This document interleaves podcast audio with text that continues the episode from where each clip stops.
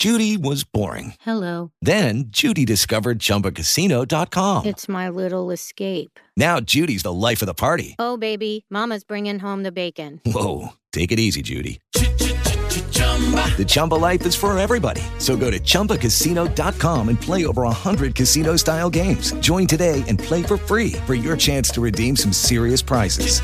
chumba ChumbaCasino.com. No purchase necessary. Void where prohibited by law. 18 plus terms and conditions apply. See website for details. Lucky Land Casino asking people what's the weirdest place you've gotten lucky? Lucky? In line at the deli, I guess? Aha, in my dentist's office. More than once, actually. Do I have to say? Yes, you do. In the car before my kids' PTA meeting. Really? Yes. Excuse me, what's the weirdest place you've gotten lucky? I never win and tell. Well, there you have it. You can get lucky anywhere playing at LuckyLandSlots.com. Play for free right now. Are you feeling lucky? No purchase necessary. Void where prohibited by law. 18 plus. Terms and conditions apply. See website for details.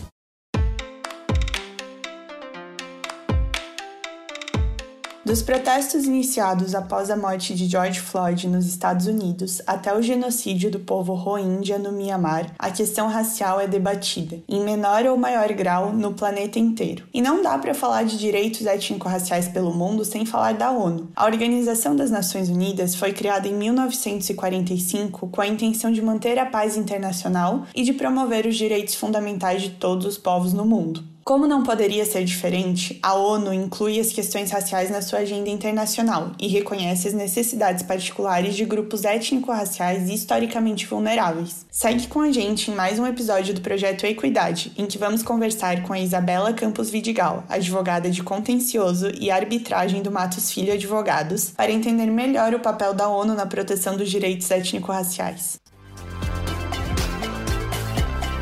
Este é um episódio do projeto Equidade, uma parceria entre o Instituto Matos Filho e o Politize, onde explicamos de forma simples e descomplicada tudo o que você precisa saber sobre os direitos humanos. Vamos nessa?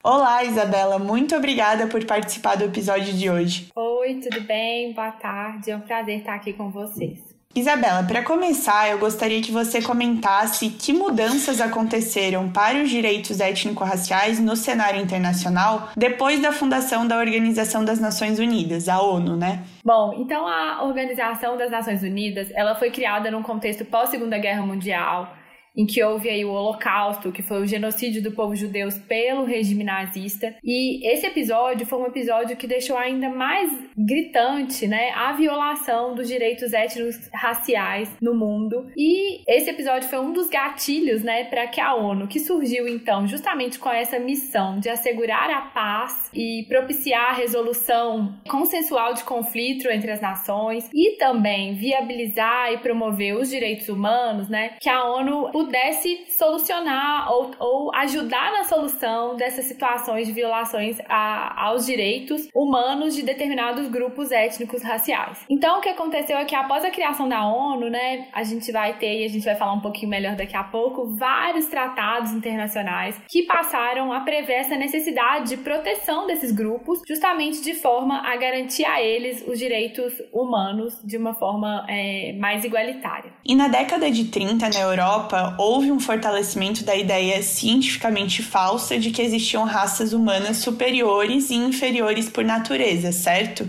Sim, infelizmente a gente teve né, esse, esse cenário aí em que a ciência passou a ser usada de uma forma equivocada para justificar uma superioridade de determinadas raças em detrimento de outras, o que também é conhecido como racismo científico. E que influência esse pensamento do racismo científico teve na promoção dos direitos étnico-raciais em nível global, Isabel? Bom, e justamente essa ideia de racismo científico, né, ela, ela é de alguma forma uma mola propulsora de todas as convenções e tratados que vão buscar a, a proteção dos direitos dos grupos étnico-raciais, justamente porque ela é uma premissa equivocada e que ela, ela é repelida, ela é repudiada por todas as convenções internacionais que visam a garantir os direitos humanos, né, de, de todos os cidadãos, independentemente de, de raça, sexo, etc. E justamente nesse sentido, a própria Convenção Internacional sobre a Eliminação de Todas as Formas de Discriminação Racial, ela tem por base justamente a premissa de que qualquer doutrina de superioridade baseada em diferenças raciais é cientificamente falsa, moralmente condenável, socialmente injusta e perigosa, em que não existe justificação para discriminação racial em teoria ou na prática em lugar algum. Então, como a gente consegue ver essa ideia do, do racismo científico, né? Ela é repudiada, né? Por toda, to, todas os, os, as normas internacionais que protegem os direitos dos grupos étnico-raciais. E qual é o papel da ONU e as suas principais contribuições em relação às questões raciais? Como a gente já falou, né, a ONU surgiu justamente com esse objetivo de promover a paz mundial e também de assegurar os direitos humanos de todos os cidadãos. E justamente na intenção de, de promover esses direitos humanos, né, uma das principais contribuições da ONU são as convenções internacionais que vão de alguma forma positivar esses direitos, né? Eu trouxe aqui para ajudar aqui a nossa exposição alguns marcos, né, das principais convenções internacionais que disciplinam a questão, né, dos direitos humanos e a sua extensão a todos os grupos étnico-raciais. Então, o primeiro marco que a gente tem, que é um marco muito importante, né, que é lá em 1948, que foi a Declaração Universal dos Direitos dos Homens e que ela prevê, né, que todos tenham direitos essenciais como direito à vida, à igualdade, à liberdade à justiça, sem qualquer distinção de raça, sexo, língua, religião ou nacionalidade. Então esse é, é vamos dizer assim, é o nosso ponto de partida, né, um dos principais é, tratados internacionais em matéria de direitos humanos, né, e que ele é, é uma base muito importante aí, dos, um dos principais pilares da atuação da própria ONU. Ainda em 1948, né, justamente nesse cenário pós-guerra, de verdadeiro repúdio aos crimes de genocídio que, que tinham acabado de acontecer pelo regime nazista, foi promulgada também a Convenção sobre Prevenção e Punição do Crime de Genocídio, que justamente isso, como a gente disse, teve esse objetivo, né, de punir o crime de genocídio. Já em 1957, né, uma outra questão veio à pauta, que foi justamente a proteção do povo indígena. E aí veio a Convenção sobre Povos Indígenas e Tribais. Logo depois, né, em 1963, houve um outro documento que é bastante relevante, que é a Declaração das Nações Unidas sobre a eliminação de todas as formas de discriminação racial. Esse documento ele foi a base da Convenção Internacional sobre a eliminação de todas as formas de discriminação racial, que veio em 1965 e que é o principal instrumento de promoção de combate à discriminação racial, e que ele traz conceitos muito como por exemplo, né, ele traz esse, essa conceituação do que seria discriminação racial e estabelece que discriminação racial significará qualquer distinção, exclusão, restrição ou preferência baseadas em raça, cor, descendência ou origem nacional ou étnica, que tem por objetivo ou efeito anular ou restringir o reconhecimento, gozo ou exercício no mesmo plano em igualdade de condição de direitos humanos e liberdades fundamentais, no domínio político, econômico, social, cultural ou em qualquer outro domínio da vida pública. Ele traz essa conceituação muito ampla e que é, acaba se aplicando a várias situações, né, tornando a proteção dos direitos humanos de todos os grupos étnico-raciais o mais abrangente possível. Então, esses, é obviamente que nós temos outros, outras convenções, né, como por exemplo, em 1973, a Convenção Internacional sobre a Supressão e Punição do Crime de Apartheid, em 1978, Declaração sobre Raça e Preconceitos Raciais, mas o, o núcleo duro, vamos dizer assim, né, dos, dos tratados internacionais em matéria de, de proteção, né, dos direitos humanos dos grupos étnico-raciais são esses. E pensando no cotidiano de um cidadão negro ou indígena no Brasil, por exemplo, como essas medidas tomadas pela ONU afetam ou podem afetar a sua vida? Como elas são importantes? Bom, eu entendo, né, que a gente fica aqui falando, né, de normas internacionais da organização, né, da ONU enquanto Organização das Nações Unidas e fica parecendo alguma coisa muito distante da nossa realidade, né? E a verdade é que, apesar dessas normas serem internacionais, né, como a, a ONU, né, é, ela tem diversos países membros, a maioria dos países, né, são signatárias, né, são afiliadas à ONU. Isso garante, né, uma efetividade da, das, dessas regras regras internacionais e elas viram realmente é, um compromisso daquelas nações na efetivação daqueles direitos, né? E, o, e eu acho que a principal forma da gente entender de, a efetividade de, dessa, desse compromisso dos países é ela fica mais clara no caso em que há uma violação desses, desses compromissos que são assumidos, né? Na efetivação desses direitos pelos países membros. Então é justamente nesse sentido que eu acho importante a gente trazer um caso concreto aqui, né, que vai mostrar, né, como que, né, se a gente tiver uma violação desses direitos humanos de determinados grupos étnicos raciais no Brasil, como que a ONU pode dar conta disso e ajudar na resolução desse problema, fazendo com que o papel da ONU fique mais claro aqui quando a gente está pensando uma perspectiva dos cidadãos brasileiros. Então a gente tem um caso aqui que é um caso emblemático,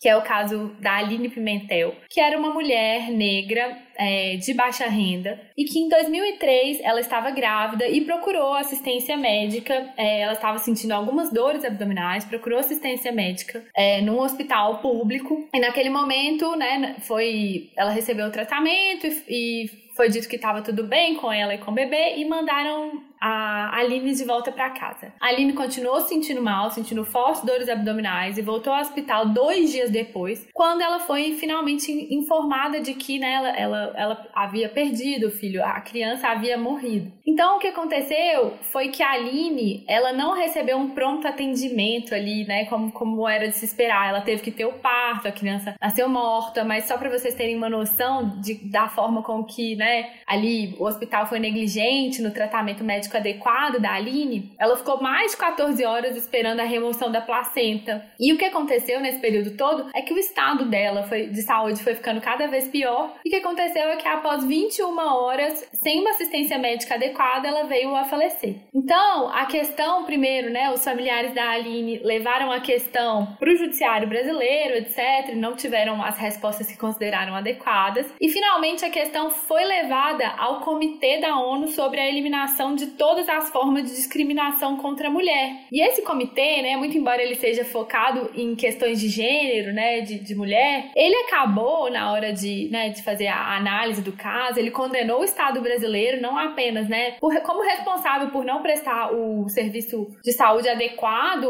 para a Aline, mas foi identificado ali pela ONU, né, que um dos fatores, né, que levou a esse óbito, né, infeliz da Aline não foi só apenas algum tipo de desrespeito respeito à mulher, não só a mulher, a mulher grávida, etc., mas que a questão de raça foi muito determinante. O fato dela ser negra, uma mulher de baixa renda, tudo isso foi determinante para toda essa negligência, essa falta de cuidado no atendimento dela. E o Brasil foi condenado, né? Não apenas na perspectiva de reparar os danos sofridos pela família da Aline, mas também recebeu uma série de recomendações da ONU para melhoria, né, desse cenário de discriminação, não apenas de gênero gênero, mas discriminação racial. Então esse é o papel da ONU, ela intervém na realidade, né, para diante de alguma situação concreta, né, ajudar naquele cenário de reparação de danos, não apenas, né, dando uma indenização para a família, mas fazendo recomendações efetivas para o Estado para que ele melhore aquela situação de, de discriminação racial. Perfeito, Isabela. E agora indo para nossa última pergunta antes do ping-pong, eu queria fazer uma pergunta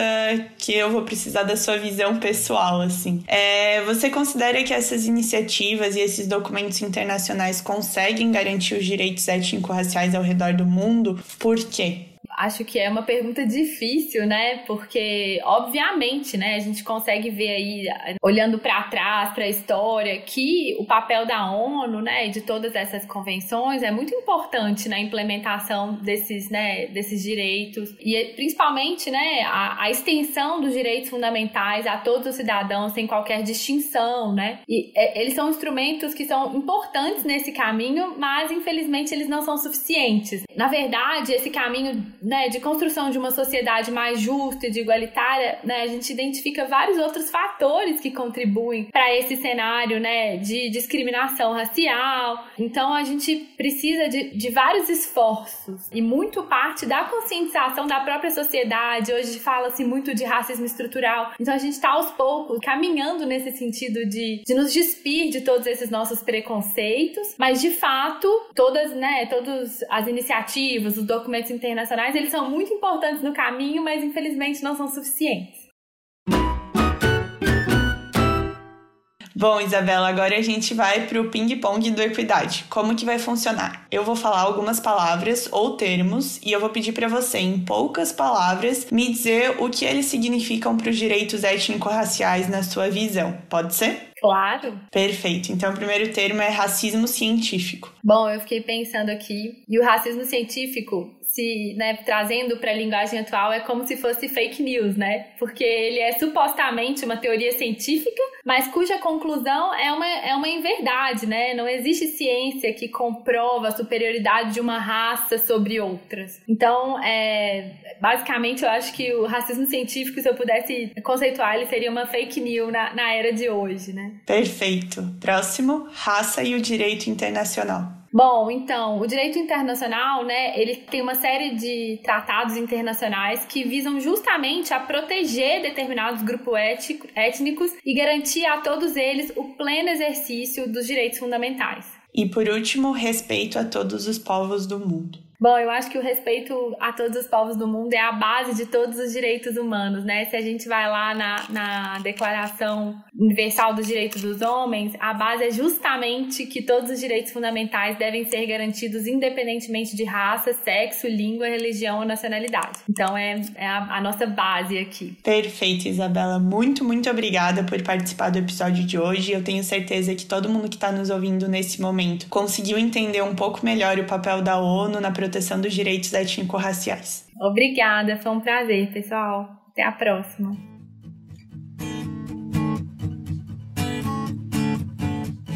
Bem, a ONU foi muito importante para que os direitos étnico-raciais ganhassem destaque no cenário internacional. O reconhecimento da organização de que existem particularidades dos grupos discriminados historicamente que precisam ser abordadas pelos países ajudou a colocar a questão racial na pauta dos direitos humanos. Por isso, podemos dizer que a ONU atua para promover a igualdade racial e a proteção dos grupos étnico-raciais vulneráveis no mundo. Mas, mesmo com essas conquistas, a realidade de muitos desses grupos ainda é de desigualdade e discriminação em diversos lugares do mundo. É o caso de países como o Brasil, que não conseguiu superar muitos de seus problemas relacionados à questão racial. Quer saber mais sobre isso? Então fique ligado que semana que vem voltamos com mais um episódio do Equidade, em que vamos falar sobre a desigualdade racial, uma realidade no Brasil. Ficamos por aqui, agradecemos imensamente a Isabela pela participação e esperamos que você tenha gostado desse episódio. Ele é um dos vários conteúdos que produzimos no projeto Equidade, uma parceria entre o Instituto Matos Filho e o Politize. Além desse podcast, você também pode conferir os nossos conteúdos em formato de texto e de vídeo. Acesse a página do projeto no portal do Politize e confira tudo o que você precisa saber sobre os direitos humanos. Até a próxima!